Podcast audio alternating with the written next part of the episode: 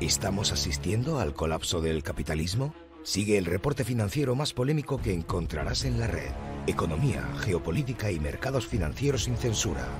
Te contamos lo que no te contarán en televisión. Bienvenido.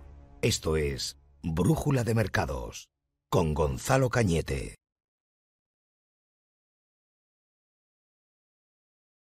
Recuerda que el presente reporte no constituye asesoramiento de ningún tipo, sino una simple opinión personal del autor. Los mercados financieros implican alto riesgo, consulta con tu asesor financiero antes de invertir. Me meto ya en el tema de las redes sociales, los retail investors, que para los que me escuchan y, el inglés no les, no les gusta mucho, retail se refiere a la figura de minorista. Y minorista, que es como se llama en la regulación, en español se llama minorista la figura del retail investor. El retail investor es el inversor minorista, que quiere decir en cristiano el inversor con una serie de características. Ayer decía que el reporte de ayer era casi una clase de bolsa, porque ya que nos metemos a cuestiones técnicas, a explicar sucesos de este tipo, aprovecho mi conocimiento como broker para contaros cosas que sí conozco de la industria financiera, porque he estado más de 10 años ya trabajando como broker. Una de ellas, por ejemplo, esta. Eh, según la legislación, la regulación europea, la MIFID II, que es el Código de Conducta Financiera de Europa vigente hoy en día, la figura de inversor retail se distingue del inversor, el professional investor, en una característica única. El professional investor es aquel que es un inversor individual, igual que el retail, pero tiene unas características. Tiene que cumplir dos de tres requisitos. Más de medio millón de euros en patrimonio, excluyendo eh, los inmuebles donde él resida, ¿vale? Su casa, excluyendo su casa. Más de medio millón de euros en patrimonio eh, propio. Em, más de un año em, de experiencia operando en derivados o relacionado con el sector financiero y con el trading. Y eh, un extracto también que tenga al menos un año de histórico de operativa, donde se cumpla una serie de, operaciones que haya realizado. La, normativa en concreto lo que dice es que tienen que ser de un tamaño considerable. El criterio sobre qué tamaño tienen que ser esas operaciones hechas en bolsa lo, establece cada entidad, porque es ambiguo el concepto que establece la regulación. Tengo por ahí un libro que se llama Guía de Supervivencia para MIFID 2, en inglés, ¿vale? Era Survival Guide MIFID 2, y estaba hecho por un compliance de un banco de aquí en Londres que lleva muchos años en el sector, y un día habría que hacer un vídeo solamente leyendo las notas que tomé cuando leí aquel libro, ¿vale? Que están por ahí, de vez en cuando lo abro y, y releo algún concepto que otro, ¿vale? Eh, bien, entonces, vámonos con el tema. Redes sociales, retail investors. Varios fondos de cobertura que tenían apuestas en contra de la acción de GameStop ya acumulan pérdidas por más de 20 billones de dólares. Por cierto, podríamos ver la acción. Toda la subida que pegó, cayó, volvió a subir y ya ha corregido fuertemente. Sabíamos que era un tobogán, Recordad que no es por profeta, es porque lo he visto cientos de veces esto, está cantado. Cuando hay una volatilidad como esa, eh, la subida y la bajada eh, van a venir un día tras otro, o sea, es así. ¿Vale? A pesar de las medidas desesperadas que han tenido que tomar algunos brokers con conflicto de interés, y aquí hace referencia a ese conflicto de interés que os conté, que uno de los founds que estaba corto en esta compañía era el mejor cliente de Robinhood y Robinhood era el broker utilizado por los retails. Entonces, ¿qué ocurre? Que Robinhood prohibió la compra de activo, que en realidad lo que hace era prohibir em, seguir tradeando, transaccionando en él, porque lo consideraba muy volátil, que es una regla casi básica, que probablemente está en los contratos de política de ejecución del broker, si os los bajáis, que estarán en la web, si los leéis, seguramente ponga que ellos podrán tomar la determinación de suspender determinados activos si la volatilidad es excesiva. Lo hace Robinhood, lo hacen las bolsas de todo el mundo, lo hace la bolsa española, lo hace la bolsa de Nueva York, lo hacen todas las bolsas del mundo. Sé que esto no es lo que quieren oír, querríais que me pusiera a decir, porque es una guerra contra el inversor privado, pero es que es la puta verdad. Cuando la volatilidad se dispara, hasta las bolsas donde están solamente institucionales suspenden la cotización porque se, se cagan de miedo, dicen, uff se está disparando la volatilidad, está rompiendo rangos extremos, no tenemos ni idea de cómo va a terminar esta película. Para la máquina, vamos a discutir cuánto vale esto y ya seguimos cotizándola dentro de 15 minutos, que es lo que hacen. Suspensiones por volatilidad se llaman. Siento que no sea la leyenda urbana que podríamos contarte, pero estás aprendiendo, esa es la verdad, es cómo funciona realmente el tema. Podéis buscarlo el concepto, suspensión por volatilidad. Em, bien, decía, Cerró el último día de enero, el 21 de diciembre, con una subida del 80% en una sola sesión. Eso ya lo conocemos, ya es la historia. Este hecho marca un hito nunca antes pensado. Pues siempre se ha hablado de fondos de cobertura y de otros grandes jugadores, son los creadores del mercado y los que deciden para dónde van los activos, mientras que los inversores retail, los minoristas, solo pueden confrontar, eh, conformar con tratar de adivinar hacia dónde está pasando, eh, pensando tomar una posición y tratar de quedarse con algunas de las migajas del movimiento en el mercado. Es decir, el inversor particular solo aspira a tratar de adivinar hacia dónde se va a mover el institucional. Cuando hice el curso, por ejemplo, de Master en en la sección de gráficos, os enseñaba precisamente cómo leer el gráfico para que veamos los niveles que siguen los institucionales. No nos interesa operar en niveles retail, nos interesa seguir las pautas y los gráficos que siguen los institucionales porque es en esos niveles donde nos podemos fiar más de los movimientos de precio. Y en las aguas que son menos profundas, que son los gráficos de menor time frame, de menor periodo gráfico, son donde realmente podemos ver que hay acordeones, movimientos eh, realmente mm, bruscos que pueden romper cualquier tipo de resistencia. Pero cuando pasáis a gráficos de mayor plazo, es donde se opera realmente el institucional, los fondos de inversión y los bancos, es ahí cuando os encontráis niveles más fiables. Casi siempre los análisis que hago están basados en esos niveles, ¿vale? Por eso, más de una vez veis que son sólidos como rocas las líneas que tengo marcadas. Que pasan tres semanas y vemos que marcan máximos o han sido extremadamente predictivas marcando máximos o mínimos de determinados mercados, sencillamente porque las he trazado esos niveles, ¿vale?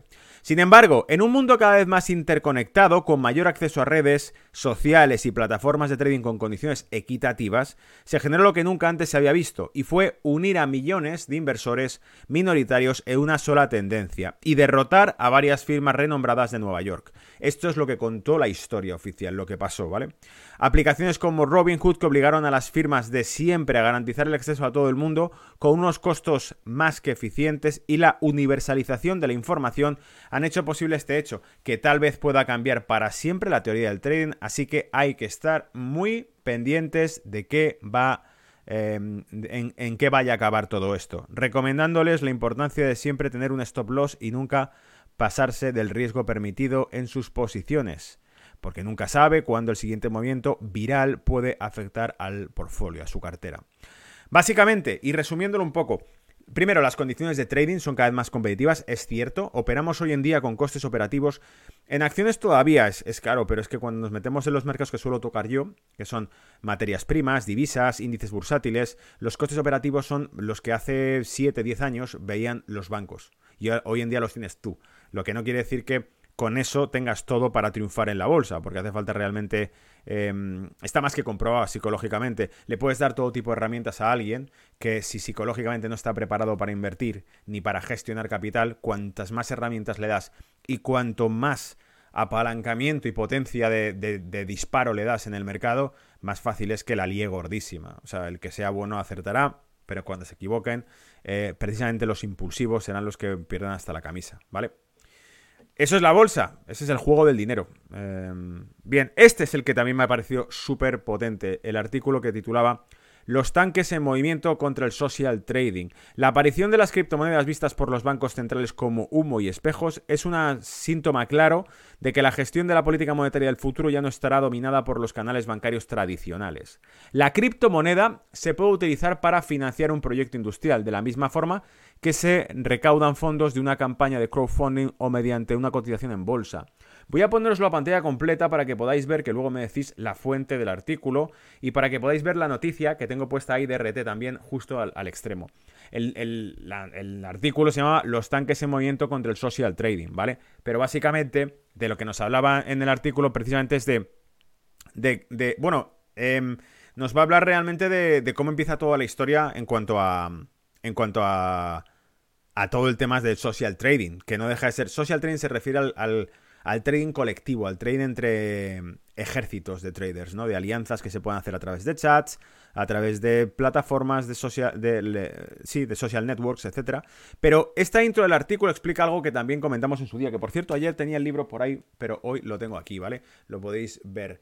La Biblia, em, bueno, es de Cryptocurrency Investing Bible. Lo compré hace como tres años, más o menos, lo leí os hice un vídeo explicando un poco de qué iba la película, pero aquí una de las cosas que me llamó mucho la atención es que para el año 2017 lo que fue un pelotazo fue lo que se llamó ACO, Initial Currency Offers, ICO, Initial Currency Offers, y era exactamente lo mismo que lo que se ha conocido siempre como em, la APO, Initial Public Offer.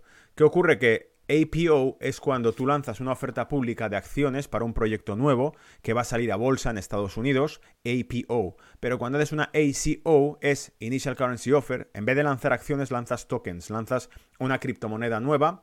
Eh, en vez de utilizar un business plan, como harías con en la bolsa para presentar tu proyecto de startup, nueva compañía cotizada en bolsa. Aparte que te haga falta millones y mucha regulación, tu business plan es lo que en el ACO sería tu white paper, el papel donde planteas en qué se va a basar tu nuevo proyecto de cripto. ¿Y qué ocurre? Que las ACO, de esto, de esto hablábamos, las ACO en su momento, en 2017, salieron como setas frente a las APO. Em, tú decías, si quiero, si quiero conseguir financiación, que es lo que acaban de decir en este artículo a la entrada, em, utilizarlas para financiar proyectos, el crowdfunding.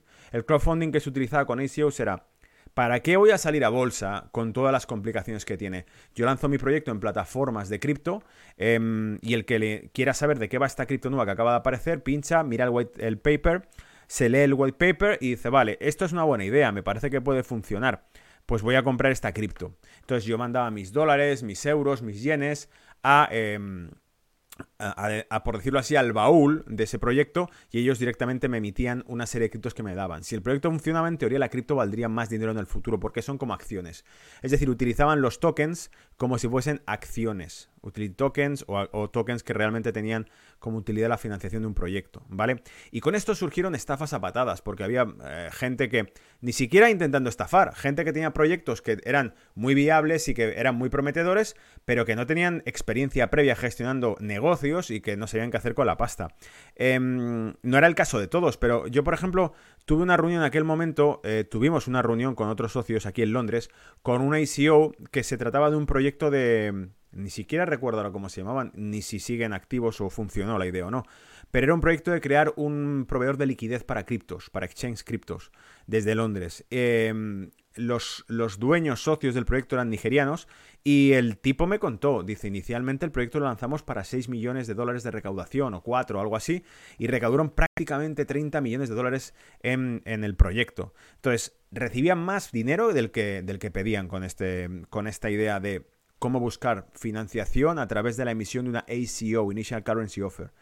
Eh, solo que en aquel momento se quedó muy estancado el tema, ¿vale? Había plataformas que buscabais, que en, la Biblia del Trading lo, comentan, qué plataformas puedes encontrar, pero si googleas un poco lo vas a ver rápido.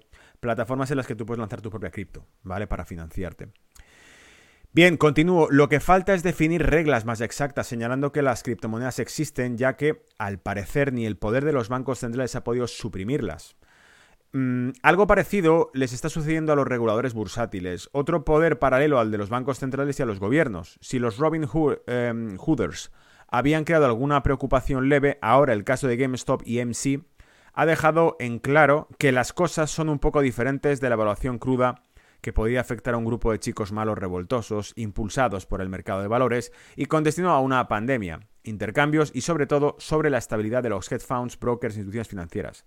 Es decir, que ahora es cuando se empiecen a plantear si es necesaria una regulación que pueda controlar a los ejércitos que se puedan formar de individuos a través de redes sociales y que puedan realmente poner contra las cuerdas a hedge funds. Que eso sí es cierto y eso sí es, lo que ha, podido ocurrir. Ahora muchos profesionales han sido... Em, han salido con los huesos rotos. El grupo de chicos malos y revoltosos ha superado el poder de los profesionales. Ha habido una guerra, ha habido una pelea, más que una guerra, una pelea, entre traders privados, eh, institucionales, institucionales, profesionales, hedge funds, fondos de inversión, bancos, todos los que están ahí metidos, y los traders individuales que están a través de redes sociales hablando. Lo comenté en radio, lo comenté en televisión también, lo comenté en el vídeo de la semana pasada, del fin de semana, pero incluso en los foros se hablaba de que las propias ayudas contra el COVID habían sido empleadas para comprar GameStop. Que mucha gente, por si no, ¿de dónde sacabas a millones con, con capacidad de inversión de repente de golpe? Pues decían, no, es que los propios cheques algunos decían que los habían invertido en GameStop. Ahora muchos profesionales han salido con los huesos rotos, ya lo hemos leído. Lo que sucederá a primera vista es que los bancos centrales han intentado hacer en vano con las criptomonedas. Van a hacer lo mismo que intentaron hacer con las criptomonedas. Es decir, los reguladores inventarán e intervendrán para proteger a los ahorradores e inversores. Eso es para proteger las instituciones según el autor del artículo, la intervención que van a hacer los reguladores va a ser más bien para proteger hedge funds, fondos de inversión y bancos, que más que para proteger al inversor. ¿Por qué? Y esto está, me, me pareció impecable lo que dice. Em, dice, si las inversiones privadas son las que pierden, a nadie le importa. Si eres tú el que pierde, a nadie le importa. Es el mercado, dicen. Si los eh, institucionales, los traders institucionales, si son los fondos, los bancos los que pierden, siempre debería haber una ley eh, sobre el mercado eh, como nunca fue. Es decir, siempre había que blindar a estos para que no vuelva a ocurrir. Cuando los que pierden son las instituciones financieras, se activan rescates financieros. Cuando los que pierden son el público inversor, es el mercado y punto, son las reglas de mercado. No es exactamente así porque cada vez está más trillado esto, cada vez hay más protección al inversor particular, que tampoco la quieren, porque el inversor particular, clientes que yo conozco míos, cuando empezó la normativa ESMA, que limitaba muchísimo la capacidad operativa de un inversor particular y que limitaba muchísimo su apalancamiento, Muchos lo interpretaron como que les cortaban las alas y la potencia de fuego que tenían en los mercados financieros, ¿vale? Porque pasaban de tener apalancamientos de 400 a 31. Y todo esto se hacía en realidad para protegerles. También obligaban a los brokers, en, nuestro caso, por ejemplo, desde Europa, a que activásemos, por decirlo así, ciertos fondos de garantía que, que permitiesen que ningún cliente particular pudiese tener la cuenta en descubierto, cuando en el pasado eso ocurría tú invertías, yo también me, ha ocurrido con mis cuentas de inversión cuando, cuando alguna ha reventado la he llegado a tener con saldo negativo y había que reembolsarlo, había que depositar para cubrirlo, ¿vale? Esto sí pasaba. Entonces, ya os digo, eh, en estos casos conozco también el tejido, em, el tejido del sector financiero que os cuento la verdad de lo que hay. Hay una regulación extremadamente estricta, muy paternalista, que impide que el inversor como tú o como yo puedan moverse cómodamente y que los funds tampoco utilizan ese apalancamiento, porque si dijésemos que son funds que utilizan apalancamientos que nos prohíben al resto, no. Los funds eh, tienen que estar muy borrachos para utilizar un apalancamiento de 400 a 1, ¿vale? Generalmente un, un, el fund más agresivo y más luego que te encuentres a lo mejor está apalancando 5 a 1, 4 a 1, es decir, negocia 4 o 5 dólares por cada un dólar que tiene en fondos. Eh, mientras que las cuentas de las que estamos hablando en el pasado eran, te permitían negociar 400 dólares por cada dólar que tenías en la cuenta. Y algún que otro broker súper pirata con el oro en, el hombro y el parche en el ojo y la pata de palo por ahí fuera en alguna isla perdida, te ofrecía 1000 a 1. Negociabas 1000 dólares por cada dólar de depósito que tuvieses en tu cuenta. Entonces eso era una bomba de relojería. Podías hacer un dineral increíble, podías hacer una rentabilidad explosiva, pero a la mínima que te equivocases, pensad que un 1000 a 1 te está dando un 0,1% de margen de error un 1000 a 1 si lo utilizas, es decir, si inviertes 1000 dólares por cada uno depositado, quiere decir que cuando tengas un 0,1% de error en la operación, pierdes todo, así de fácil.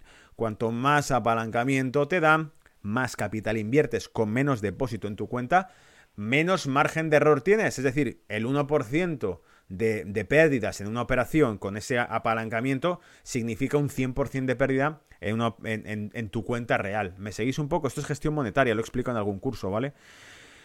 Bien, con esto es un poco lo que terminaba. En el transcurso del año 2021, dice el artículo, si no, de inmediato se crearán más reglas que intentarán dominar el fenómeno del comercio social o del social trading. En mi opinión, dice el autor, pero es una opinión personal, con un éxito temporal destinado a convertirse en un fracaso permanente. Es decir, lo mismo que trataron de hacer con las criptos, prohibirlas, regularlas, pasa con esto. De hecho, fíjate, dice, al igual que con las criptomonedas, el secreto es reconocer la realidad.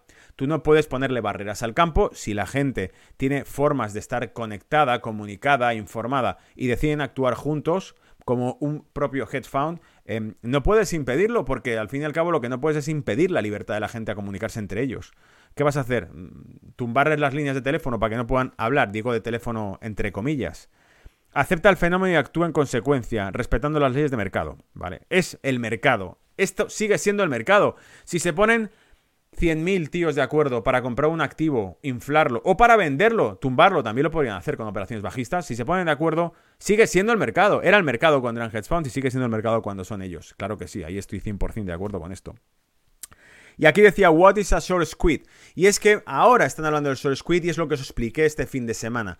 Están hablando del short squid en plata, eh, pero es exactamente lo mismo que pasó en GameStop. El short squid os lo he traído por definición. Este, este, em, esta entrevista me la pasaba Oleg, ¿vale? Eh, mm, avisarme si por alguna razón tenéis dificultades con el audio, ¿vale? Pero porque ayer, ayer no tardé en verlo. Este artículo me lo ha pasado Oleg, dice What is a short squid? Y bueno, aquí al, fin y al cabo tenemos a Peter Schiff, que es uno de los, de los tipos de la industria bancaria más, más eh, influyentes, de los que más saben de esto. Y dice, la madre de todas las short squid is yet to come, todavía está por venir. Entonces, ¿Qué es un short squid? Y lo, definen directamente Investopedia, ¿no? la traducción literal sería apretón corto. Se produce una contracción breve cuando una acción o un activo sube bruscamente, lo que obliga a los operadores que habían apostado porque su precio bajaría a comprarlo para evitar pérdidas aún mayores. Su lucha por comprar solo se suma a la presión alcista sobre el precio de las acciones. Bien, por si no lo has pillado y vamos a explicarlo aquí mejor que en ningún sitio, mejor que en Investopedia y mejor que en ningún lado, porque esto lo he visto durante años. Imagínate que tú estás especulando con que un activo va a bajar de precio. Tu intención es, lo he vendido a este precio, en cuanto en un futuro, una semana, un mes o tres meses, su precio haya caído, compro para poder cerrar esa inversión. ¿Me seguís? He vendido a 10 porque creo que en un futuro lo que acabo de vender a 10 costará 5. Para cuando cueste 5 yo lo compro, cierro ese deal, ese trato que tenía hecho, le vendía al mercado un activo que costaba 10 y para poder cerrar el trato tengo que comprarlo más barato y quedarme con los beneficios. Pero ¿qué pasa si sube? Si sube, lo que ocurre es que en lugar de estar haciendo beneficios, lo que vendía a 10 ahora vale 12. Y para cuando yo quiera salir de esa operación tendré que comprarlo a 12, pero daré 2 por cada 2 dólares por cada unidad de lo que había comprado a 10, ¿verdad? ¿Me seguís? Entonces, a medida que sube un activo que nosotros pensábamos que iba a caer, estamos perdiendo dinero. Aquí hay dos opciones, lo hemos dicho mil veces. Bien compro para cerrar el deal, para deshacerlo, asumo que me equivoqué, estaba, lo, lo vendí a 10, ha subido a 12, he perdido 2 dólares por cada unidad, no me queda más remedio que comprarlo más caro de lo que lo vendí. Te jodes, hay que comprarlo a 12. ¿Qué hago? Empujar al alza el activo. Estoy comprando, estoy empujando al alza el activo, me estoy sumando a todo el lado que está comprando, a toda la presión compradora paso a comprar, ¿vale? Si hay varios hedge funds cortos, bajistas en un activo en concreto, en el momento en que empiezan a verse apurados de margen de pérdidas porque está subiendo el activo y están jodidos porque están perdiendo dinero, el problema está en que no saben quién va a ser el primero en apretar el gatillo y empezar a comprar para cubrir, ¿vale? Bien para cubrir, bien para cerrar el deal. Porque también es posible que nosotros digamos, tenemos X operaciones invertidas bajistas en este activo, lo vendimos a 10 y no estamos dispuestos a perder dinero. Está subiendo a, a 12. Vale, de 12 puede subir a 15. ¿Qué hacemos? Compramos. Nos sumamos a la fuerza compradora únicamente para poder compensar las pérdidas que tenemos en el otro lado. Es decir, si yo pienso que 12 va a subir hasta 15, hay 3 dólares más de ganancia que puedo sacar ahora, desde 12. Compro en 12, llega a 15, llega a 16, llega a 17. Cuando llega a esos niveles, vendo mis inversiones compradas y espero únicamente que baje el resto. He hecho una cobertura o he salido del negocio, pero en ambos casos he comprado. Me seguís un poquito la, la explicación técnica ¿no? de esto. Bien, creo que además tenía por aquí eh, el audio porque me, me dijiste 49,45. Vamos a ponerlo a ver si lo podéis oír. Y os voy comentando un poco eh, lo que nos va diciendo, ¿vale? Que yo creo que eso sería interesante que podamos comentar este tipo de cosas. Si no me equivoco, lo guardé por aquí. os lo voy a buscar y así lo ponemos. Y porque es algo que, que hago poco en realidad y yo creo que puede ser bastante interesante el que en vez de que os esté contando y leyendo algunos artículos, ¿por qué no también de vez en cuando escuchéis los comentarios que se van haciendo y, y suene todo más natural? Y en cualquier caso lo que hago es una traducción eh, en paralelo que hagamos someramente de lo que está contando, pero al menos lleváis la experiencia de estar escuchando al autor realmente del contenido, comentándolo por su cuenta. Minuto 49, mm, me decíais por aquí, a ver, Oleg me puso que era en el minuto 49-45 cuando esto se cuenta. Entonces vamos a ir al minuto 49-45 y os lo pongo. 49-45. Vale, por aquí está ya. Maybe we'll see some buying coming into the gold and silver market uh, tomorrow. I don't know. But you know, one more analogy that I want to draw with GameStop, and again, not just GameStop, but all of these heavily shorted stocks that are rising on a short squeeze is that if you think this short squeeze is epic, and it is, but if you think this is something, where do you see what's going to happen when we have the mother of all short squeezes in gold and silver? Because Vale, ahí dejo la primera pausa, ¿vale? Acaba de tocar un punto muy sensible que vamos a explicar ahora más adelante, pero acaba de decir, si crees que no solo GameStop, sino otros activos, otras acciones que están siendo bajistas, que se están atacando bajistas, esas acciones tienen un efecto short squid, ¿vale? Tiene un efecto ese estrangulado del short, es decir, el short se ve pillado con movimiento alcista y tienen que empezar a comprar.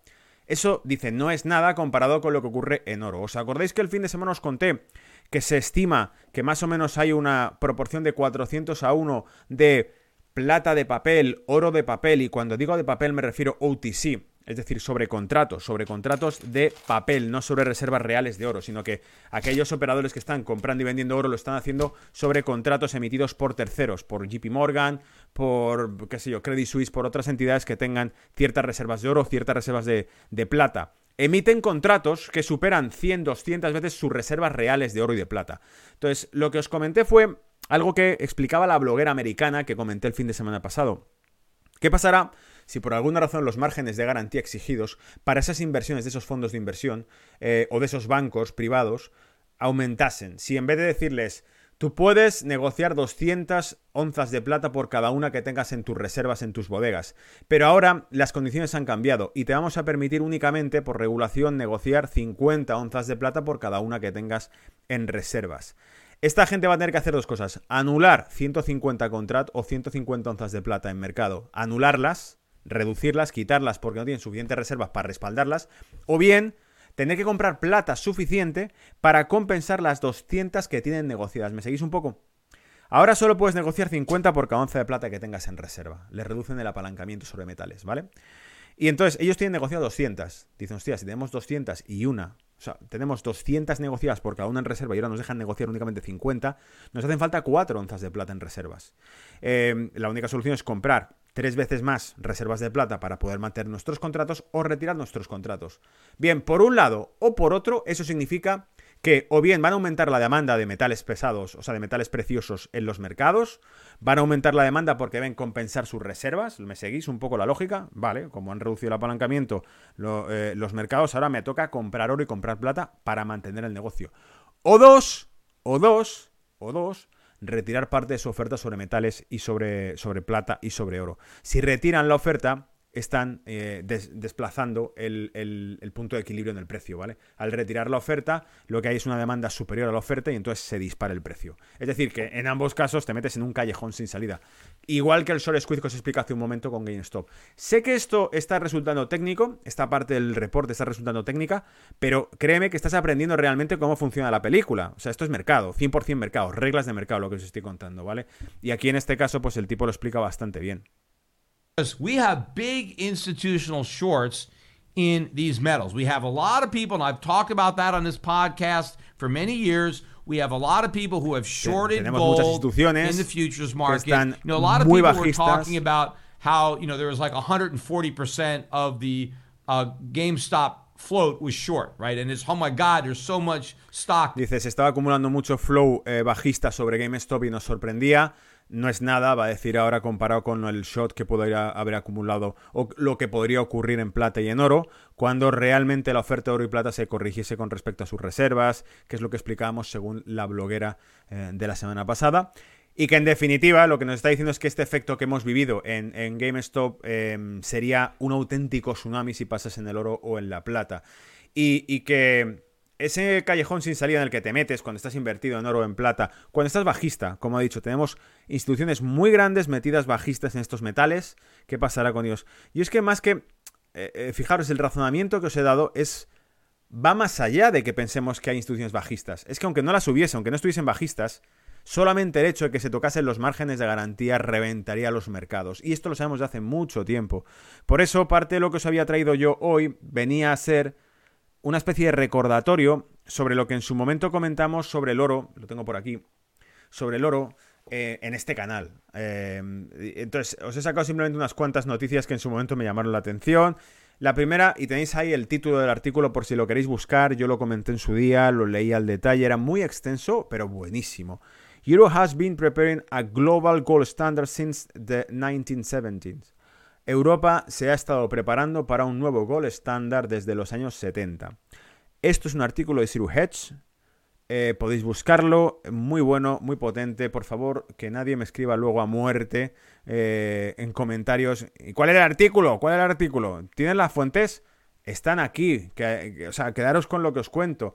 Europe has been preparing a global gold standard since the 1970s. Desde los 70 se ha preparado para esto. Yo recuerdo el artículo porque hice el comentario extenso del artículo.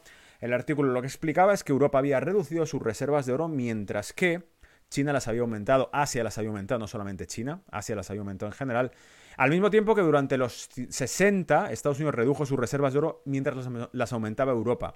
Entonces lo que el artículo te va a explicar, y lo hacía con gráficos y con datos concretos, era cómo se había ido rebalanceando las reservas de oro y de, y de bueno, de oro básicamente, entre de Estados Unidos a Europa, de Europa a Asia, para tratar de reequilibrar las reservas de oro a nivel mundial y que la única explicación de esto sería que se estaban preparando todos para, si no es un patrón oro, sí sería a lo mejor una moneda mundial respaldada por metal, que al fin y al cabo simplificaría el sistema monetario bastante. Sería algo parecido a un blockchain, porque el oro es limitado, igual que lo sería el Bitcoin. ¿Me seguís? Aquellos que os gusta el tema cripto, os gustaría el patrón oro, al fin y al cabo ya existió, eh, impedía realmente que la emisión de moneda se disparase. Que es al fin y al cabo lo que dicen siempre, que la emisión de moneda es una estafa. ¿Vale? y la capacidad de producir dinero de la nada tendría que estar respaldada. Lo decía la Constitución de Estados Unidos hasta que se emitió una cláusula, lo expliqué en uno de los vídeos también. Por eso decían que el dinero, por definición, era inconstitucional, según me refiero a los constitucionalistas, constitucionalistas americanos, que eran una facción patriótica, decían que el dinero era ilegal. Bien, em, con eso cierro em, esta, esta, parte en la que hemos hablado de cripto, de GameStop, he explicado lo que es un short squid, he explicado por qué el metal el mercado de plata y oro es, peligroso. Se podía entrar en mucho más detalle, os invito a que escuchéis el podcast entero de Steve que hemos dejado ahí. Pero, pero yo creo que esto, para hacerlo ligero, es suficiente em, y sobre todo porque quiero contaros más temas. Este artículo también me lo habéis pasado, estaba muy bien. El nuevo petróleo tiene forma de chip y pone a, economía, a la economía mundial en manos de solo dos países. Allá por los 70 y los 80, la Organización de Países Exportadores de Petróleo, OPEP, tenía la capacidad de generar importantes crisis globales con sus decisiones. Los países del cártel controlaban más del 50% de la producción del petróleo, alterando la producción o recortándola, incrementando así o reduciéndolo el precio del oro negro para maximizar sus beneficios y como consecuencia generaban fuertes incrementos de la inflación en Occidente. La crisis inflacionaria, por cierto, se dijo en su momento que era por las políticas keynesianas y Hayek fue uno de los que mm, hizo pues uno de los llamados a esto. Sin embargo, sé que está muy de moda eh, criticar las, las políticas keynesianas y ensalzar a, eh, a Hayek, pero el, caso es que Hayek siempre estuvo a la sombra de, Keynes hasta que Keynes murió. Cuando Keynes murió, Hayek es cuando adquiere protagonismo y además aprovecha la revancha y dice, toda esta crisis de inflación que ha vivido Europa es por, por no tener un control en las políticas monetarias keynesianas. Ya, pero aquí, eso es algo que alguna vez lo explico en algún vídeo, justo cuando Hayek aprovecha para decir, veis, las políticas monetarias keynesianas son las que han producido la crisis de inflación. Ya, pero ha sido justo la OPEP la que la ha producido. La subida radical del precio del combustible. La subida de los combustibles provoca inflación. El petróleo es el activo más inflacionista del mundo. Sin embargo, en aquel momento se dijo que era, era por las políticas keynesianas. Que vino muy bien, porque los 80 lo que hicieron fue pasar el control de la, de la mm, oferta monetaria a bancos centrales. La pregunta del millón que se hizo entonces por algunos autores como que Funes Robert y que hoy en día se hace más que nunca y hoy en día los criptoguerreros, los criptosoldados son los que eh, se están dando cuenta de esto, aunque ni siquiera sean conscientes de ello, es los bancos centrales están ahí para proteger el interés em, del público o están ahí para proteger el interés de la banca privada. Dejo la pregunta flotando, porque ese es el corazón de la bestia, lo he dicho en más de una ocasión, ¿vale? Bien, entonces, em, como consecuencia generaban fuertes incrementos en la inflación en Occidente que llegaron a desencadenar crisis importantes. Sin embargo, decía Hayek que era por otra cosa, ¿no? Hoy el nuevo petróleo tiene forma de chip. Ahora mismo es escaso y está controlado por unos pocos países, todos en Asia. La escasez global de semiconductores está lastrando la producción de grandes fábricas de coches y otros muchos bienes en buena parte del mundo. Con datos de 2019 del Observatorio de Complejidad Económica entre Taiwán, Corea del Sur y Singapur, suman casi el 50% de todas las exportaciones mundiales de circuitos integrados microchips el semiconductor que se usa en teléfonos, componentes de coches, equipos de diagnóstico médico, etc. Los circuitos integrados se han convertido en algo esencial para el mundo y parece que lo serán aún más a corto y medio plazo. En este momento, los países que lideran la producción de estos microchips no dan abasto ante la creciente demanda, lo que está generando eh, cuellos de botella en las cadenas de suministros globales. No solo eso, ¿cómo se generan estos microchips? ¿Cómo se hacen estos circuitos de los que tanto dependemos? Pues se hacen, primero la tecnología no ha sido igualada, la de Taiwán por ejemplo no ha sido igualada por China, es uno de los problemas que tiene. Em, si se iguala, al fin y al cabo es por una cuestión de derechos de propiedad intelectual, como ya sabes. Hace poco... Eh, sí, creo que era una... Estaba viendo una amiga mía es fotógrafa y a raíz de, estar hablando con ella sobre temas de fotografía, vi un vídeo de un, youtuber que comentaba eh, entre diferentes tipos de lente, la que era de Canon original y la que era de Yogumi o algo así se llama, una compañía china que hace lentes profesionales de fotografía, ¿no? Y entonces decía, eh, ¿son parecidos? Sí. Dice, ¿el diseño es idéntico? Sí. ¿El peso tal? Dice, entonces el tipo lo lanza contra la pared y lo rompe la lente de la cámara. La abre y además el tipo es, chino, solo que con un acento británico perfecto.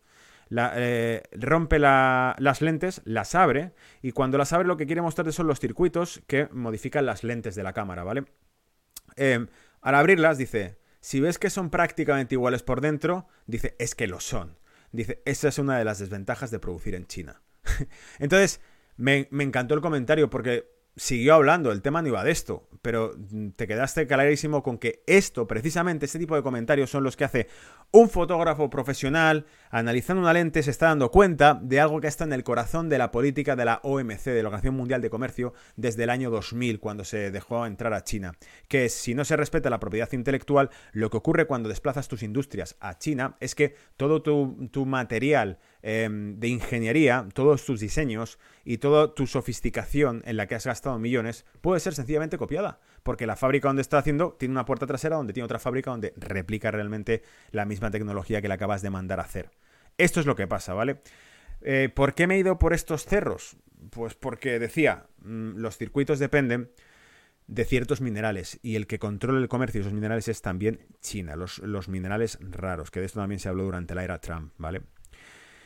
Bien, em, dice, la escasez global de semiconductores para componentes de coche está obligando a los principales fabricantes de automóviles a recortar la producción de vehículos. Fíjate, o sea, se, fabrican menos coches precisamente porque, em, porque no hay suficientes chips para todos los coches, ¿vale? Eh, Estás en aviso claro. Aunque las interrupciones en la cadena de suministros global se han aliviado considerablemente desde la primavera pasada, aún no han desaparecido. Explica Stefan Foreman, economista experto de la industria de Oxford Economics. El cambio estructural en la demanda de semiconductores se ha convertido en uno de los principales focos de las finanzas globales para la dependencia de dos países. Los países asiáticos ya tienen una cuota de mercado amplia en los circuitos integrados en general, pero, pero, Dentro de algunos tipos más específicos, la situación es aún más extrema, generando una dependencia abismal de Taiwán y de Corea del Sur. Taiwán y Corea del Sur son para los chips lo que la OPEP fue para el petróleo en su día, asegura Rory Green y Steve Blitz, economistas de TS eh, Lombard. La escasez generada por el rápido auge de la demanda podría generar fuerzas inflacionarias en los productos taiwaneses TSMC, eh, aumentarán los precios de un 10 o un 15% en en la economía global. Como solamente hay dos productores, la demanda global lo que hace es producir inflación en esos activos, porque la oferta es limitada y la demanda la excede. ¿Lo veis? Todo lo que os ocurre en la vida, todo, se puede explicar con reglas de mercado. Todo. Todo, ¿vale? Sin embargo, estos precios más altos pueden suponer el principio del fin del dominio de Taiwán y Corea del Sur como lo fue eh, para la OPEP. El aumento de los precios fomenta la competencia, es decir, en cuanto vean que los precios suben, se produce inflación, lo que hacen es atraer la atención del público inversor. Entonces muchos van a decir, hostia, esto es un negocio redondo, fíjate Taiwán y Corea lo que están subiendo, porque se van a inflar a billetes. Y en cuanto se inflan a billetes, lo siguiente que hacen el resto de países que lo ven es mimetizarse, copiarlo, es decir, podemos dedicarnos a lo mismo. No igualarán la tecnología durante los primeros años, pero al cabo de un tiempo lo que harán será, pues, eh, evidentemente, igualarla, plagiarla o superarla. Esto supondría un giro brusco para unos para un producto cuyos precios han mantenido un constante descenso. Sin embargo, estos precios más altos pueden suponer el principio del fin del dominio de Taiwán y Corea del Sur, como lo fue de la OPEP. El aumento de precios fomenta bien. Yo diría más incluso el hecho de que China es la que controle la, eh, comercialización de, lo que llamamos em, minerales raros necesarios para la generación de estos chips, es lo que hace que implícitamente China esté detrás realmente controlando, creo que era el 80% del comercio de estos minerales, esté detrás controlando la producción indirecta de estos chips. Así que cuando les compras a Corea y a Taiwán, estás comprando realmente a los socios de China, porque aunque Corea y Taiwán sean socios estratégicos de Estados Unidos, recordadlo, la política de una sola China hace que Taiwán no pueda ser reconocido como país por ninguna nación y es ahí donde está el, escozor y el roce con Estados Unidos, que Estados Unidos sí se dirija a Taiwán como si fuese un país. La cuestión está en que em, necesitan, para mantener esa producción y ser los amos del mambo de los chips, necesitan comprar constantemente a China, que es el que controla ese mercado, los minerales raros, ¿vale? Un nuevo petróleo tiene forma de chip. Bien, aquí tenemos el gráfico donde nos explica realmente, si, si veis, la comparativa entre la evolución del precio del crudo desde el año 2000 la evolución del precio del crudo del año 2000 con la comparativa en la evolución del precio de los microchips. Entonces lo que vemos ahí es que es bastante más estable, pero claro, también tenemos que tener en cuenta, no somos tontos porque aquí al fin y al cabo de lo que sí sabemos es de mercado y, de, y, de, y del mundo de la inversión. Lo que hemos visto es que la caída del crudo se ha producido por la guerra que hubo en 2014 contra en el terreno sirio, donde entró Rusia, os lo he más una vez, esa guerra la inició Arabia Saudita, Arabia Saudita tenía intereses en tumbar al gobierno sirio, Rusia desplazó al ejército, protegió el gobierno sirio y empezó a cepillarse al Estado Islámico y nada más tomar esa decisión Vladimir Putin, el rublo se hundía en bolsa y las reservas de crudo de, Arabia Saudita salían a mercado. ¿Por qué? La balanza comercial de Rusia, lo he explicado muchas veces, más de un 60% de, los ingresos de Rusia dependen de la venta de sus hidrocarburos, del petróleo ruso. Cuando tú atacas el mercado del crudo y lo tumbas por un exceso de producción que le hizo Arabia Saudita, de nuevo, reglas de mercado, eh, lo que estás haciendo es disminuir los ingresos de Rusia. Entonces empujas a Rusia a la quiebra.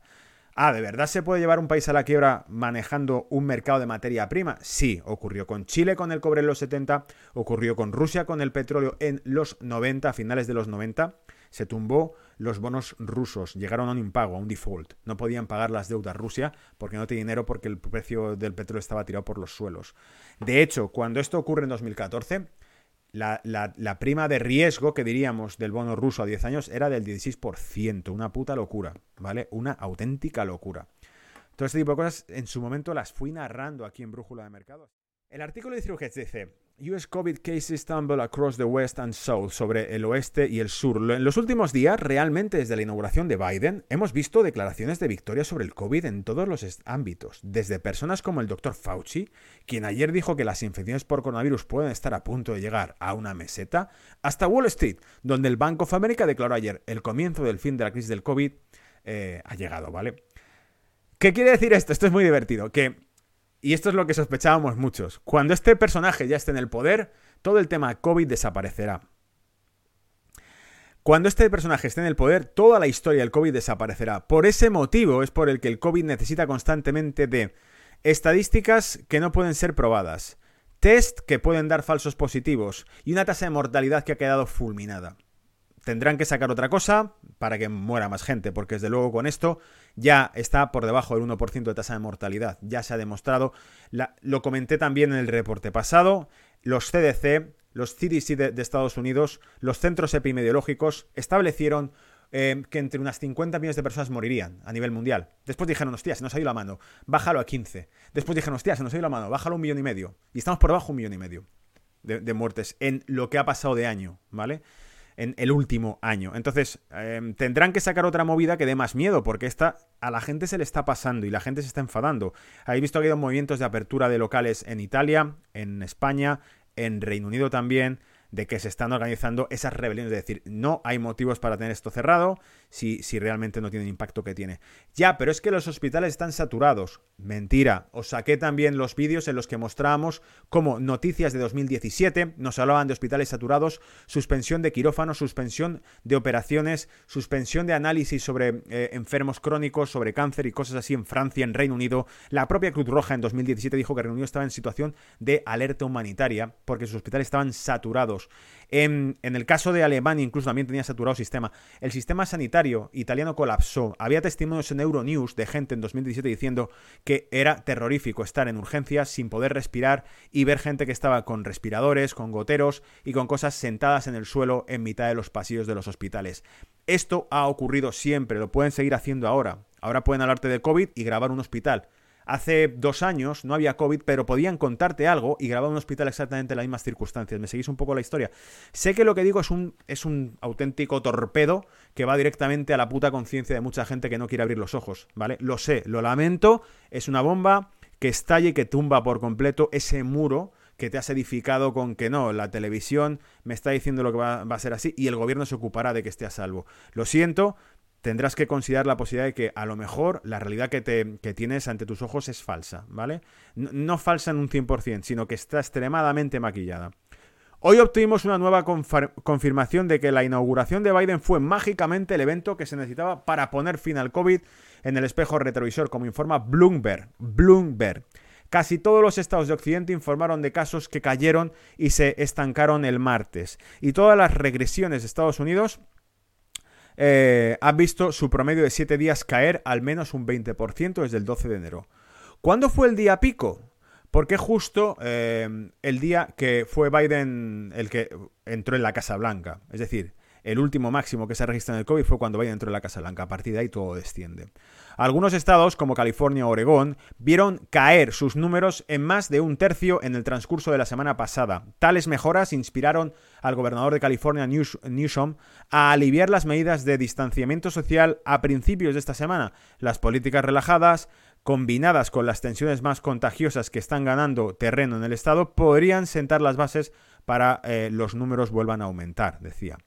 Entre las regiones de Estados Unidos, el sur, donde el promedio de 7 días bajó un 24% en las últimas dos semanas, fue el que menos mejoró. La disminución significativa ha durado más que cualquier otra desde el verano. Se produjo un pico eh, alto. El sur sigue siendo eh, y sigue teniendo el mayor número de casos y las nuevas infecciones representaron la mitad del total nacional el martes. Las cifras de este mes también pueden estar exageradas, lo que refleja la captura. Y nos muestra un gráfico que podéis ir a verlo y podéis, eh, repito el artículo, ¿vale? Por si luego me pedís otra vez una y mil veces en comentarios la fuente, es US COVID cases tumble across the West and South y está publicado por, eh, por Zero Hedge con el autor de Tyler Durden, ¿vale? Ahí lo tenéis. Entonces voy a comentar ahora lo siguiente. Eh, Carlos, tienes razón. Me decía que no gastes tu tiempo en responder cosas de estas. Eh, ahí está también. Le dicen. En, Juan me está comentando que en UK hay un movimiento muy grande. A mí me ha llegado también eh, ese tema por redes sociales. De la gran reapertura del Great Reopening. Creo que se, se llama, no me acuerdo. Lo tengo por aquí, de hecho. Voy a mirarlo. Os lo voy a poner en pantalla. Nunca he hecho esto. ¿Dónde está? A ver, ¿a quién le he pasado yo esto? Que os lo puedo enseñar yo ahora. Ah, creo que lo he pasado por Telegram. Para que veáis que no os paso todo lo que recibo porque no quiero bombarderos con cosas. Aquí está. Reopening, The Great Reopening. Esto era lo que yo recibí por, redes, ¿vale? The Great Reopening. Ahí lo dejo. Bien, entonces, em, me preguntaba por aquí Jaén Ron me decía en el chat, he llegado tarde. No sé si hablarás de Italia, Mario Draghi, y lo que esto implica para la Unión Europea. Pues no, no, he traído tema de, Italia hoy. Pero, eh, pero creo que te merece la pena quedarte porque lo que he traído hoy va a incluir, por ejemplo, pues los comentarios de Tesla. Va a incluir, os decía, estos comentarios de Tucker, que son bastante gordos. Por cierto, ya estamos pues más de la mitad del artículo. Y, sí voy a hablar, eh, sí voy a hablar de, Alemania y de Australia, ¿vale? Así que quédate un poco para, que veas el programa, cómo fluye. Carlos, el establishment eh, Carlson, perdón, el establishment estadounidense está ahora en guerra contra su propia población. Eh, Tucker Carlson dice, advierte que la supresión de la disidencia por parte de los demócratas y la retórica divisiva generada repercusión, tiene repercusiones aterradoras. Al etiquetar a varios millones de estadounidenses como terroristas, los portavoces del establecimiento están señalando a la intención de lanzar una guerra contra un terrorismo interno. Es decir, hay una guerra contra los disidentes, contra aquellos que no estaban de acuerdo con el nuevo líder de Estados Unidos. Ganaron la presidencia, ganaron el Senado, derrotaron a un dictador. Derrotaron a un dictador, ¿eh? dice los demócratas, ganaron la presidencia, ganaron el Senado, derrotaron a un dictador. Entonces, ¿por qué están haciendo todo esto? ¿Por qué esta revancha? ¿Por qué esta persecución? Dice, saben que son gobernadores ilegítimos, dice Carlson, no lo digo yo, repito, lo dice Tucker. Saben que son gobernadores ilegítimos y saben que el pueblo estadounidense sabe que son líderes ilegítimos. Este conocimiento los devora, incitándolos a instituir medidas cada vez más draconianas porque es un profeta, eh, es una profecía autocumplida. Temen perder el control y por ello cada vez se ponen más estrictos, lo que les llevará a perder el control, es decir, a que cada vez más gente está en contra de ellos lo que dice Tucker, ¿vale? Lo tengo por aquí. Por cierto, voy a ver si también os lo puedo sacar. Cito un poco algunos de los comentarios que fui anotando de lo que iba diciendo, lo traduje yo aquí, ¿vale? Tenéis el, vídeo también por ahí, ahora os sacaré la fuente. Parecen tener más miedo ahora que si. que cuando. No, parecen tener más miedo ahora que se ha ido Trump que antes. Estas implicaciones son los problemas sistémicos del país, ellos lo saben y saben que tú también lo sabes, y eso es lo que les da miedo. Estas están implicados en los problemas sistémicos del país, yo leo fatal. Ellos lo saben, y saben que tú también lo sabes, y eso es lo que les da miedo. Saben que el populismo está ascendiendo. Si todos los beneficios de nuestra economía están yendo a una minoría, eso es un problema. Nos venden los problemas de diversidad como los problemas reales de la sociedad como una cortina de humo ante los problemas reales que tenemos. Y lo tengo por aquí en el minuto 5. Os voy a poner un poquito del extracto para que se haga esto eh, cuanto menos eh, más divertido, yo creo, los reportes que os hago si encima os puedo sacar fuentes originales hablando. Hemos sacado antes a, a vamos a sacar ahora a, a por aquí. Aquí está. ¿Vale? Os lo pongo. Y así lo podéis ir viendo. Así cuando veas brújula de mercados, como si estéis viendo diferentes blogs financieros, y, y americanos a la vez. Y lo pongo, a ver,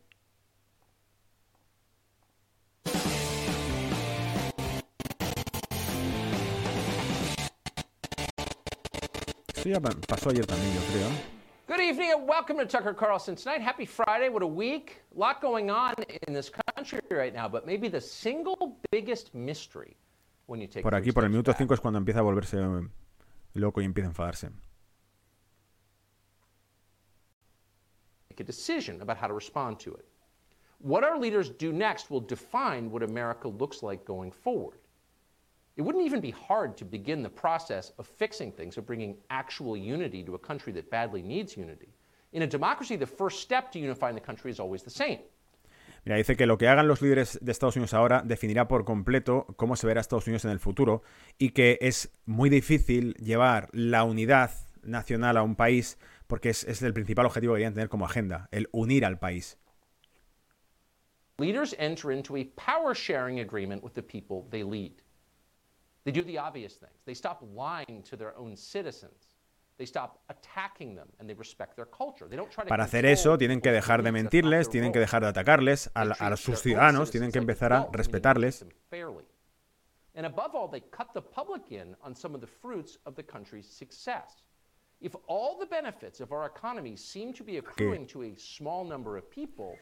Si todos los beneficios de nuestra economía siguen fluyendo hacia un número reducido de personas, Wise leaders know that unequal countries are volatile countries. They know that caste systems are not compatible with Dice, ¿por qué saben nuestros líderes que los países equitativos son países volátiles? democracies.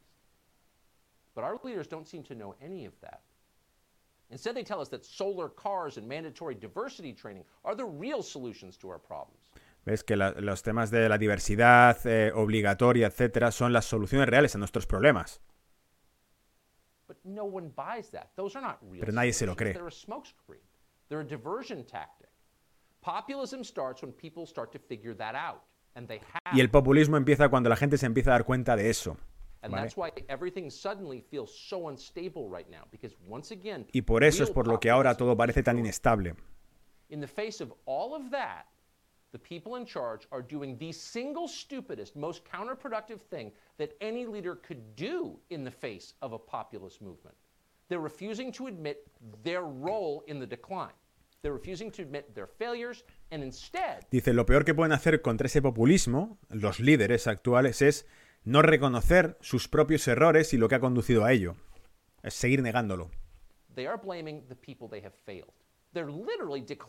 Y encima acusan a los ciudadanos a los que han fallado, es a los que acusan de ser los culpables de esto. Yo creo que aquí lo que está dejando entrever es que em, parte del apoyo que empezó a recibir Trump fue porque los movimientos que se hicieron y que los medios de comunicación pusieron en todas las pantallas, eh, estoy hablando en concreto de las, las protestas que hubo en Estados Unidos quemándolo todo, ¿vale? ¿Os acordáis? Motivo de em, un, un ciudadano afroamericano que había muerto a manos de la policía.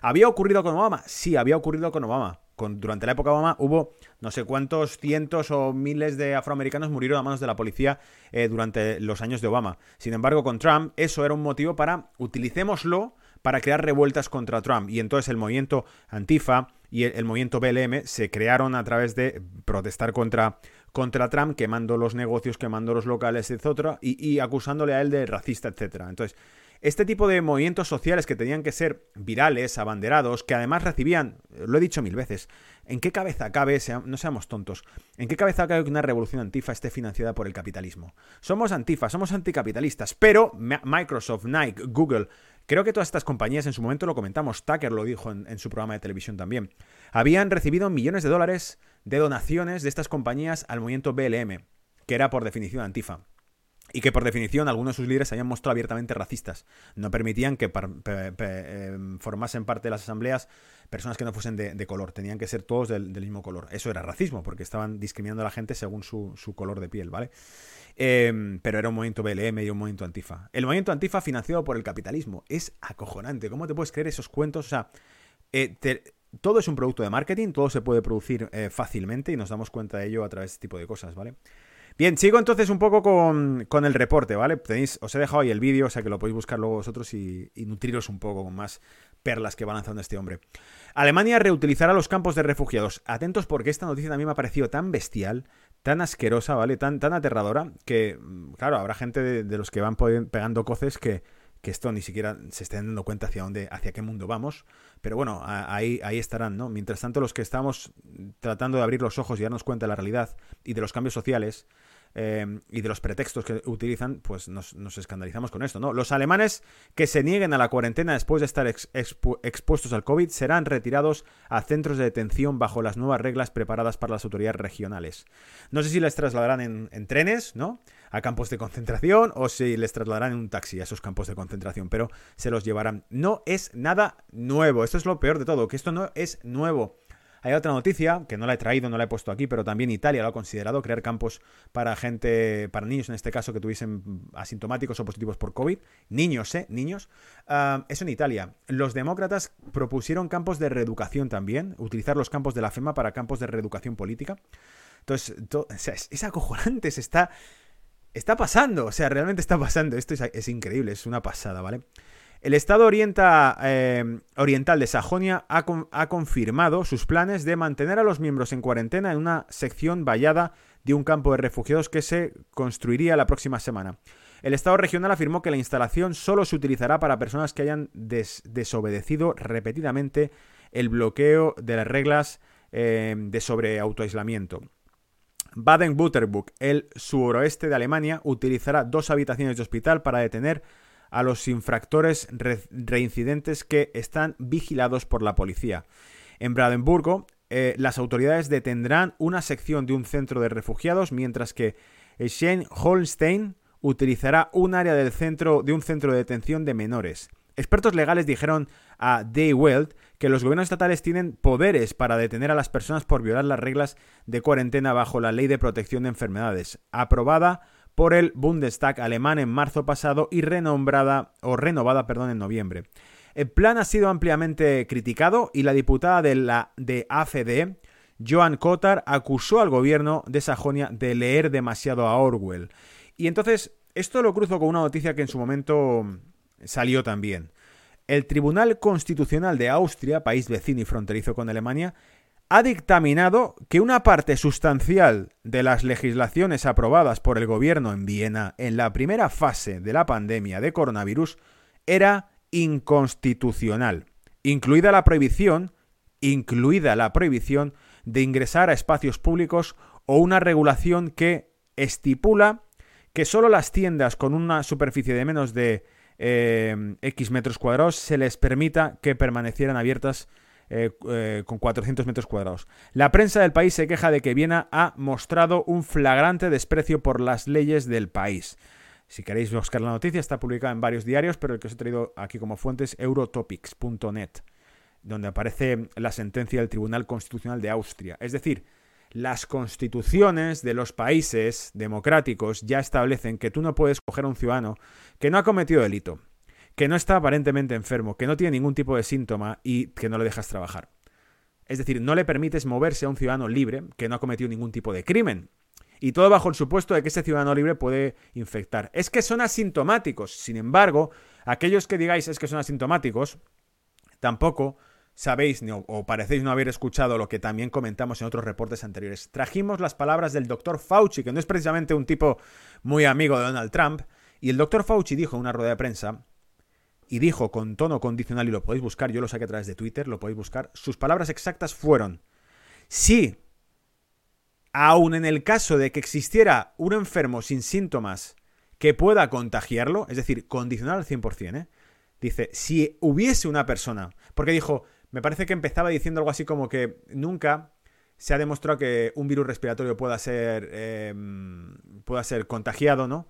A través de un individuo que no presente ningún tipo de síntoma, ¿no? Dice, pero si aún así es por arte de magia alguien que está perfectamente, te puede estar transmitiendo una enfermedad, ¿vale? Eh, que te va a hacer infecciosa viral, que te va a poner malo con una enfermedad aguda, no una enfermedad crónica, etcétera, una enfermedad aguda que te va a matar en cuestión de días. Y, y, él, sin embargo, no le pasa nada, ¿no? Dice, aunque fuese así, dice, nunca en la historia de los virus respiratorios, repito, lo dijo Fauci y está en redes sociales, podemos buscar la, la comparecencia pública que hizo Fauci diciendo esto. Nunca en la historia de los virus respiratorios un asintomático ha sido nunca el vector que haya provocado un brote de una enfermedad. Es decir, una persona sin síntomas no es alguien que vaya por ahí contagiando. De hecho, la propia OMS en 2020, a finales del verano, empezó a decir que quizá los asintomáticos no contagiaban. Y de hecho, una miembro, o una, una miembro de la OMS, una miembro de la OMS, una de las comparecencias que hizo, dijo literalmente que en principio la capacidad de contagio de una persona que no tenía ningún síntoma era muy baja. Y a partir de ahí se formó un debate, un piefosto increíble. No, es que no quería decir eso y tal. Pero si es científica y es de la OMS, ¿en qué quedamos? Lo que dice la OMS es misa, eh, va, va, va, va a misa, es la, es la Biblia, es, Biblia pura, o, o, no, no hay que hacerle caso, porque esta era de la OMS y lo dijo en una, en una rueda de prensa de la OMS, dijo que era muy difícil que un asintomático pudiese contagiar algo. También dijeron, por cierto, que el COVID todavía estaba por demostrar que se contagiase por objetos, ¿vale? Por objetos, y están desinfectando absolutamente todo. En fin, hay tantas cosas que han quedado inconclusas que todo lo que tenemos por parte de los expertos son hipótesis. Hipótesis, ¿vale? Y con esas hipótesis están tumbando tus trabajos, eh, tus empresas y tus negocios. Merck deja el desarrollo de su vacuna. Los laboratorios Merck están deteniendo el desarrollo de sus eh, dos candidatas a la vacuna del COVID-19, diciendo que si bien los medicamentos parecían ser seguros, no genera una respuesta inmune suficiente para proteger eficazmente a las personas contra el coronavirus.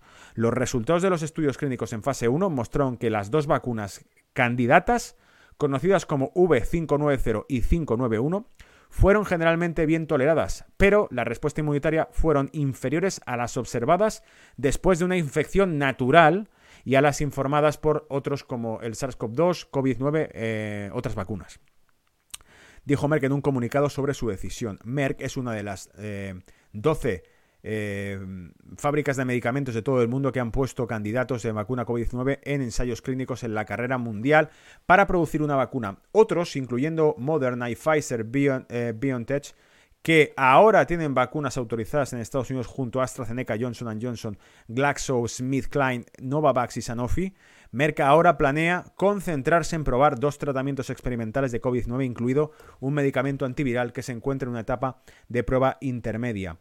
Tenéis el título del artículo que es Merck Stop Developing Both of its uh, COVID-19 Vaccines Candidate. Deja de desarrollar sus dos candidatas a la vacuna. Uh, y tengo además quien me pasó uh, este comentario fue a través de YouTube, me dejasteis, aquí estaba Madeime o Madeime Dijo, Merck deja de desarrollar dos vacunas, infectarse y recuperarse es más efectivo. Tras extensas investigaciones, la empresa llegó a la conclusión, comillas, las respuestas inmunitarias eran peores que las que se producían tras una infección natural. Esto es algo que hemos repetido en varias ocasiones porque os he citado el médico en cuestión, que me parece que es brutal, es buenísimo, es un tipo de lo más honesto.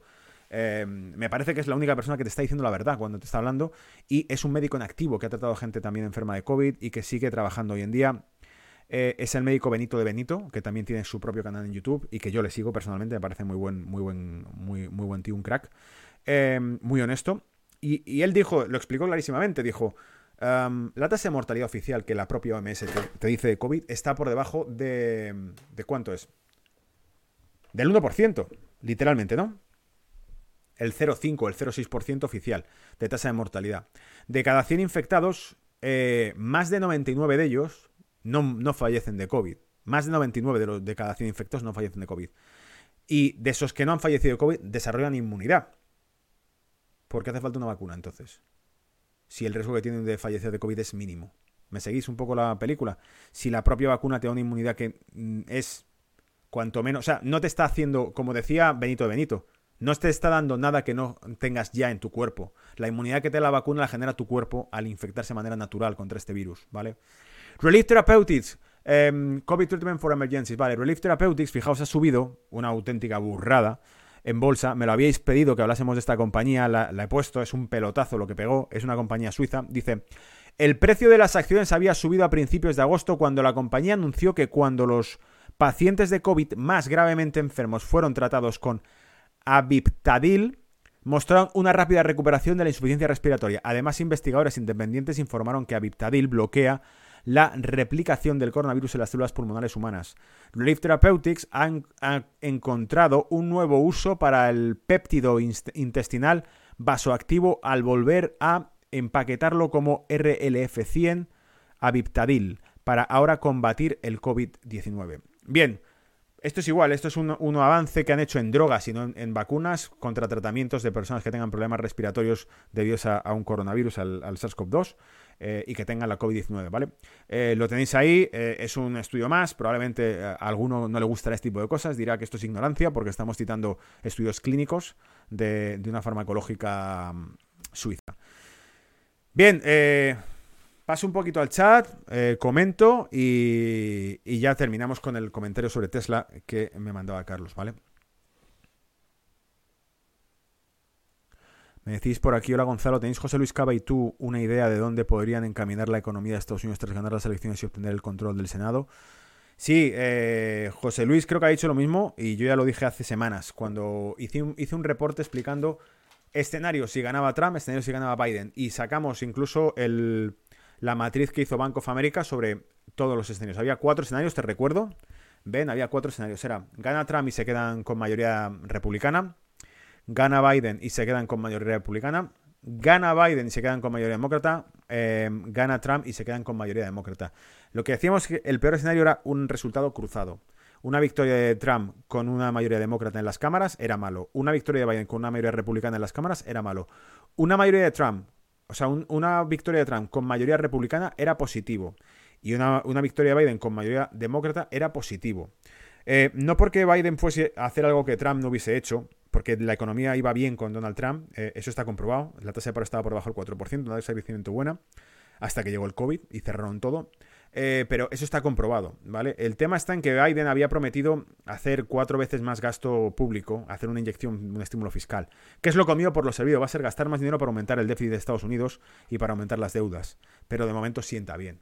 Va a subir los impuestos, pero va a regalar dinero. Entonces, va a subir los impuestos, es malo para los negocios. Pero va a regalar dinero, eso es bueno para los negocios. Entonces, ¿qué cojones? Una cosa va a compensar a la otra. Realmente no, no va hacia, hacia mucho, ¿vale?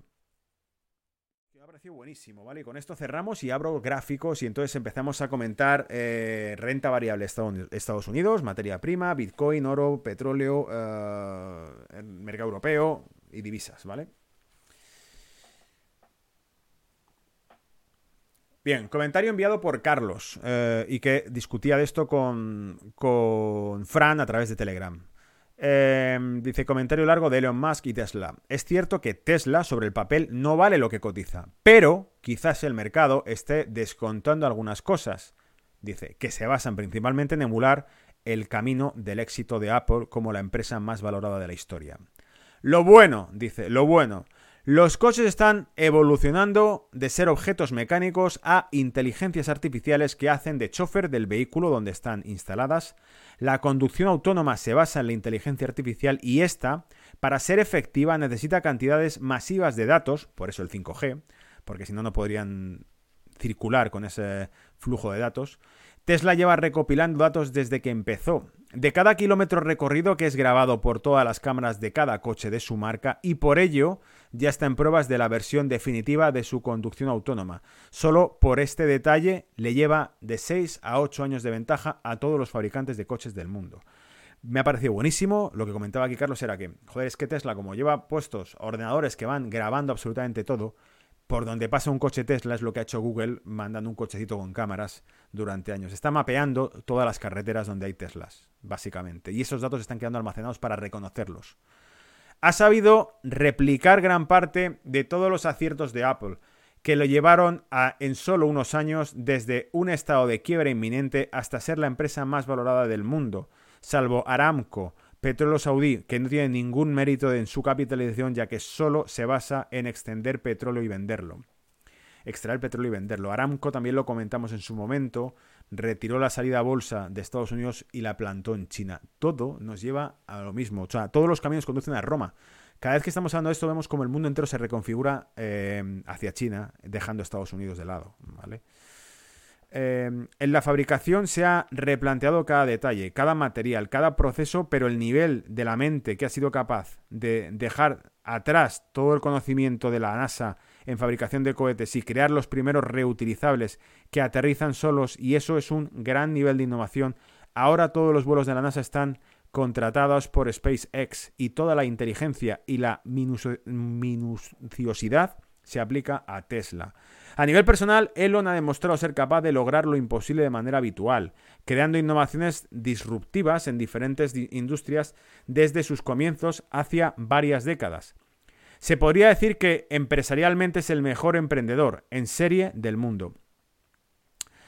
No intermediarios. La integración vertical máxima conviene, eh, conveniente que ha demostrado ir consiguiendo ante unos planes radicalmente innovadores que abarcan desde el diseño de sus baterías con una gran visión, conociendo el coste de extracción de los minerales para la fabricación de las baterías y teniendo en cuenta que sean también mineras abundantes, anticipándose al cuello de botella que se va a producir en la fabricación de baterías para todos los fabricantes de coches del mundo, hasta la entrega del vehículo que irá conduciendo solo hasta el comprador con unos documentos que firman y devuelven por correo, hasta que sea online, controlado toda la experiencia de compra del cliente y con alta rentabilidad.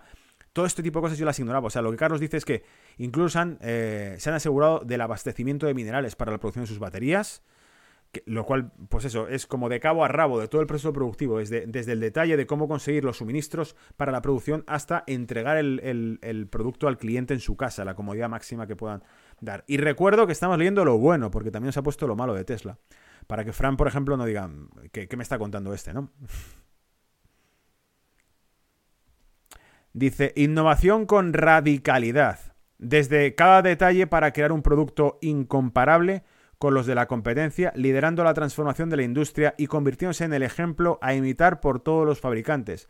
Presentaciones de gran difusión en prensa de manera gratuita, que ha convertido a Tesla en una marca aspiracional tal y como ha sido Apple y su iPhone durante la última década cuando tenga un coche de 25.000 se lo quitarán de las manos tal como desaparecen los caramelos de la puerta de un colegio. Posiblemente todas estas cosas y otras más sean conocidas por muchos CEOs de Silicon Valley que ya vendieron sus empresas en bolsa y están invirtiendo cantidades ingentes de dinero. En Tesla, entiendo, ¿no? Lo malo, dice, Twitter, capitalismo de influencers. No me gusta que Elon aproveche su posición de influencia para influir en la cotización de diferentes acciones. Supongo que aquí te refieres también al tema, lo que decía Frank, que este tipo era un topo, básicamente, que era, formaba parte de las élites, lo cual es muy probable. Porque el tipo nunca sabes por dónde va. Yo es que cuando le sigo en los comentarios que hace sobre lo que va ocurriendo, tema incluso Bitcoin, tema incluso político, tema incluso cambio climático, lo que te das cuenta es que no sabes si va o viene. Eh, y como aquí Frank, claro, lo que nos ha comentado Fran en, los chats más de una vez es decir, no te fíes de Elon más porque realmente no sabemos, eh, o sea, este tipo es, forma parte del mismo grupo de los que crean las crisis, ¿no? De lo cual se puede aprovechar fácilmente para ganar más dinero, cosa fácil a través de cualquier paraíso fiscal, aunque siendo el tío más rico del mundo no veo que esté muy necesitado más bien puede ser la eh, excentricidad propia de un genio.